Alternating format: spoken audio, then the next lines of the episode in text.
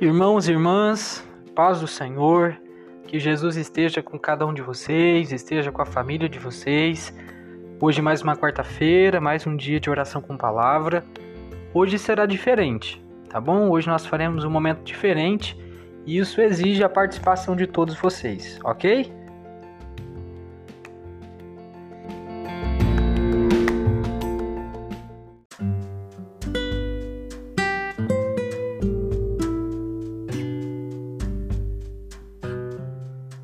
Irmãos e irmãs, quanto tempo que a gente não se reúne, né? Eu fico pensando quanta coisa a gente deixou de, de aproveitar nesses dias é, por não estarmos reunidos na igreja, cultuando ao Senhor. Quanta bênção a gente deixou de compartilhar com os nossos irmãos e irmãs, quantas tristezas a gente deixou de compartilhar também é, por, pelo fato de não estarmos juntos, de não podermos nos reunir. Quanta saudade do nosso encontro de culto ao Senhor, quanta saudade de adorarmos o Senhor, de louvarmos ao Senhor, de celebrarmos a ceia. Iremos para dois meses sem podermos celebrar a ceia juntos. Quanta falta isso faz. No nossa oração com palavra de hoje, eu quero desafiar você a olhar para a Bíblia e sermos confortados pelo Senhor, sermos desafiados pelo Senhor sermos abençoados pelo Senhor através da palavra, ao sermos lembrados que não deixamos de ser igreja pelo fato de não estarmos nos reunindo. O fato de não irmos a um lugar físico e cultuarmos ao Senhor juntos não descaracteriza a nossa comunidade, não descaracteriza a nossa vida comunitária. E como que a gente vai descobrir isso? Espera aí, já já você fica sabendo.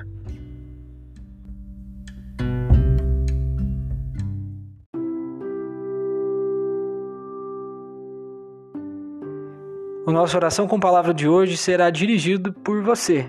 Exatamente. Você, a sua família, todos vocês aí na sua casa. Eu disse que seria diferente por quê? Porque não haverá uma exposição da Bíblia. O que haverá será uma leitura bíblica em família, tá bom? E o que, que nós leremos? Nós leremos Efésios.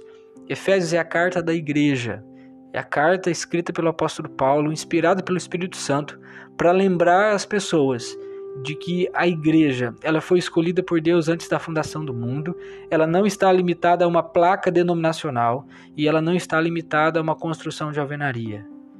Por que ler essa carta? Porque nós estamos separados geograficamente.